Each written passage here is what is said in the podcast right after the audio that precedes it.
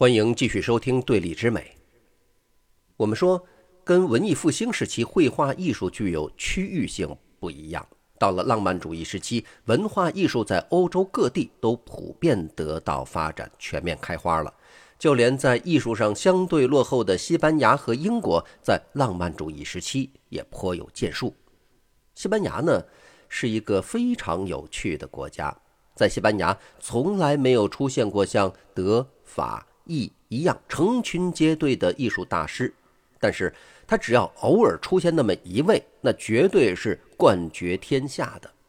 比如文艺复兴晚期的格列科，巴洛克时期的韦拉斯开茨，浪漫主义时期的戈雅，更不用说那还有建筑大师高迪科尔内、艺术巨匠毕加索、超现实主义的达利和米罗。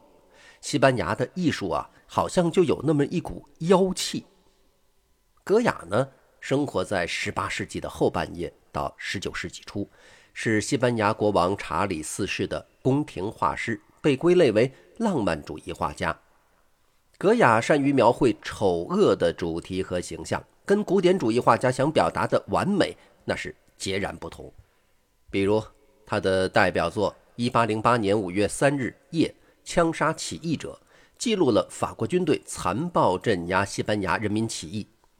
这幅画没有使用任何古典的技法，构图凌乱，色彩浓烈，把枪杀现场的惨烈暴露无遗，情感冲突极为强烈。之后，马奈向这幅作品致敬，也创作过类似的作品。格雅的绘画展现了对于欧洲绘画所一贯追求的美的艺术观的颠覆。艺术家呀。不再只是美化自然了，它也可以表现丑陋、凶恶等等社会中必然包含的阴暗面。戈雅的吞噬其子的农神题材呢，来源于古希腊神话。第二代的天神克洛诺斯因为自己是通过反叛他的父亲获得天神之位，他担心啊自己的孩子未来会不会有一天也会反叛自己，所以每生出一个孩子就把他吃掉。原本的故事里。克罗诺斯只是把孩子吞进肚子里，不是像格雅画作当中那样如毛饮血一般咬断孩子的脖子。格雅在画作里展现出血腥、暴力，天神的形象也极端原始、残暴，丝毫没有咱们传统印象当中天神呢应该是一个高贵和优雅的。格雅和韦拉斯开茨一样。也为西班牙王室创作了很多肖像作品。奇怪的是，跟传统的宫廷画师对王室成员的美化不同，戈雅的画作里甚至能看到对王室成员的丑化。比如，费迪南七世的肖像画，戈雅对哈布斯堡家族的基因特征，前面我们说到过的斜拔子脸儿，丝毫不加以掩饰，甚至描绘的更加夸张。可见。戈雅在作品中追求的是表现力和艺术张力，他要抓住的是场景当中的主要情绪，而且加以放大，这是典型的浪漫主义精神。戈雅的版画也充满浪漫主义情怀，他在版画里面从来没有诠释过任何一种已知题材，而是充满神奇的想象。在戈雅之前的任何版画家，文艺复兴时候的丢勒也好。巴洛克时期的伦勃朗也罢，他们所表现出来的形象大多是在现实生活当中有参照的，而戈雅会虚构一些充满恐怖色彩的形象，例如幽灵、怪诞的噩梦等等。戈雅的代表作《巨人》，这里面的形象就是充满想象力的虚构人物，这种想象力在戈雅之前，也许只有文学家才会拥有。英国人在绘画领域一向并不擅长，相比之下，他们在文学方面倒是一直具有统治地位。英国绘画的历史可以从文艺复兴时期的小荷尔拜因算起，因为宗教改革，德国和后来的瑞士都无法容下画宗教画的小荷尔拜因。在著名的学者伊拉斯莫的推荐下，身为德国人的小荷尔拜因远赴英国为王室服务。所以呢，他在英国留下了一大批传世画作。在他之后，英国绘画水平最高的还是个外国人，那是鲁本斯最得意的弟子凡戴克爵士。凡戴克通过美化英国王室成员，一手塑造了深入人心的英国王室高贵冷峻的形象。此后的一百五十多年当中，英国绘画大体都是在凡戴克所奠定的范式当中发展。比如，有一个所谓的凡戴克姿势，这是最经典的男性肖像造型。后来的英国画家纷纷效仿，觉得呀，这简直是男性肖像最完美的形体摆放。凡戴克呢，还留有一个所谓的凡戴克胡子，这种胡须造型流行多年，直到现在，欧美还有不少上了年纪的男士把胡子修剪成这样的。那这个胡子是什么样呢？其实某种程度上来说，就有一点像山羊胡。我个人并不觉得有什么好看的，但是在当年，那是一种皇家一般的时尚。那再后来，英国也建立了皇家美术学院，建院的院长叫雷诺兹。是当时英国最优秀的画家之一。不难发现呀，各国参与建立皇家美术学院的重要艺术家，几乎一定都是去过意大利留学的。普桑、勒布朗如此，法国大革命之后重建法国皇家学院的大卫·安格尔也如此。雷诺兹呢，当然也是从意大利留学归来，非常擅长宏大风格的历史画。他和英国王室的关系很好，为王室创作了许多肖像。同时期。还有一位重要画家叫做庚斯伯罗，也为王室画了不少肖像。在绘画风格上，和雷诺兹的宏大风格形成了对立。庚斯伯罗更加注重的是描绘内秀婉约的人物气质。两个人呢，都挺喜欢画风景画的，但是无奈，来自于王室和贵族的肖像订单实在是太多了，他们一生都是被肖像画创作所累。值得一提的是，庚斯伯罗发明了一种新型的题材，就是儿童画。庚斯伯罗有两个女儿，从幼儿时他就为两个女儿画像，还不是那种正儿八经的肖像，而是生活场景或者是闺房雅趣，大有现在家长乐意给孩子拍生活照的那个感觉。他呢，从两个女儿幼儿时期一直画到成年，记录了女儿们的成长过程。画小孩当时是不多见的。因为那个年代的医疗条件还是挺差的，也没有什么疫苗这一说，幼儿的身体比较脆弱，很多活不到成年就夭折。童年对于当时的人来说是令人担心的，充满着厄运。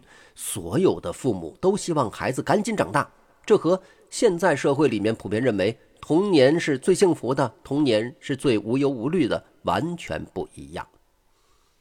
一直到了十九世纪初的浪漫主义时期，英国才出现了病逝双雄，两个人都隶属于皇家美术学院，分别是康斯特布尔和透纳。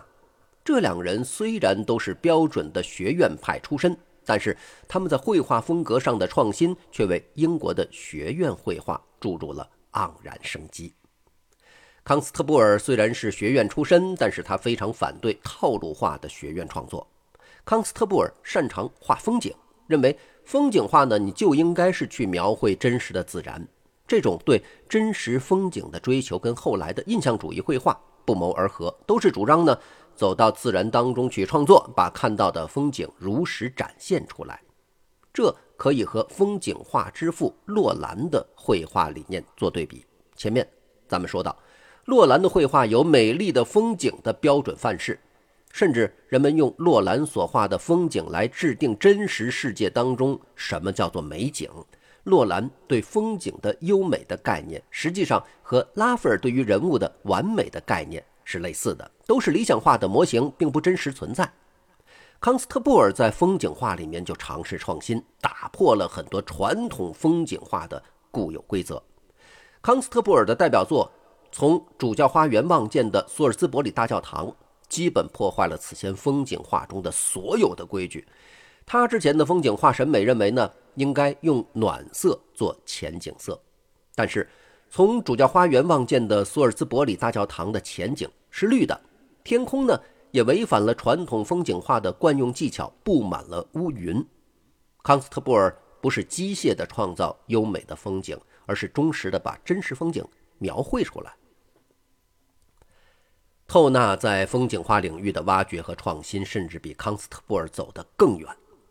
透纳被誉为英国绘画史上最具天才的人物，同时也是英国皇家美术学院历史上最年轻的院士。当选的时候才二十七岁，但是透纳在进行绘画创作时没有受到学院传统的束缚，他不看重线条，在他的代表作里甚至找不到明确的线条，他看重的是光影和色彩。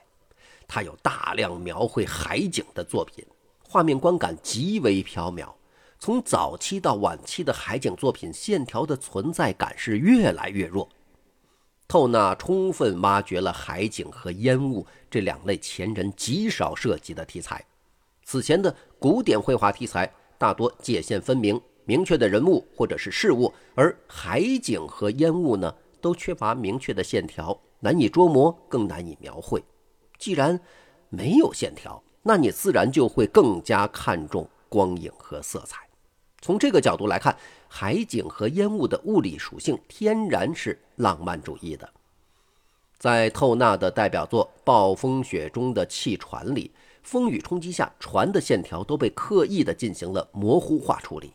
这是透纳为了让人在主观上充分感受惊涛骇浪所做的夸张。不妨想象一下，如果真的是置身于狂风暴雨的海面上，又如何能看清对方的船只呢？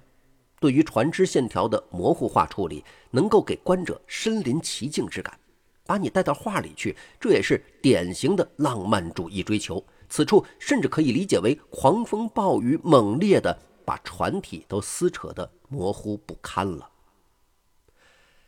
透纳的作品充满创造力，而且融入了极端细致的观察。这方面的代表作有雨、蒸汽和速度。这幅作品描绘了火车开过一座大桥的瞬间。为了表达速度这个抽象的概念，火车周围的景色大多做了模糊处理，让人在视觉上就充分感受到了速度感。根据人眼的观察习惯，速度很快的东西，咱们往往只能看到一个残影。因此呢，透纳把除了蒸汽机车以外的车厢都模糊化了，这代表着人眼的聚焦。跟印象主义的做法几乎是一致，所以透纳往往被认为是印象主义的先驱者。浪漫主义是贯穿欧洲19世纪的主流艺术思想，总体上远离理性、远离知识和经验，要让艺术充满想象，精神上更关注个人。尽管后来产生了多种各异的艺术风格，写实主义。印象主义、后印象主义乃至现代主义艺术中的众多流派，但他们多数是由浪漫主义精神出发的。浪漫主义是一个宽广的艺术理念，它集中代表了主流艺术创作发展的大方向，而非限制在某个特定框架内的具体风格。好，关于西班牙和不列颠的绘画，咱们今天就聊到这儿。下期我们又将会回到音乐的范畴当中，下期节目咱们继续聊。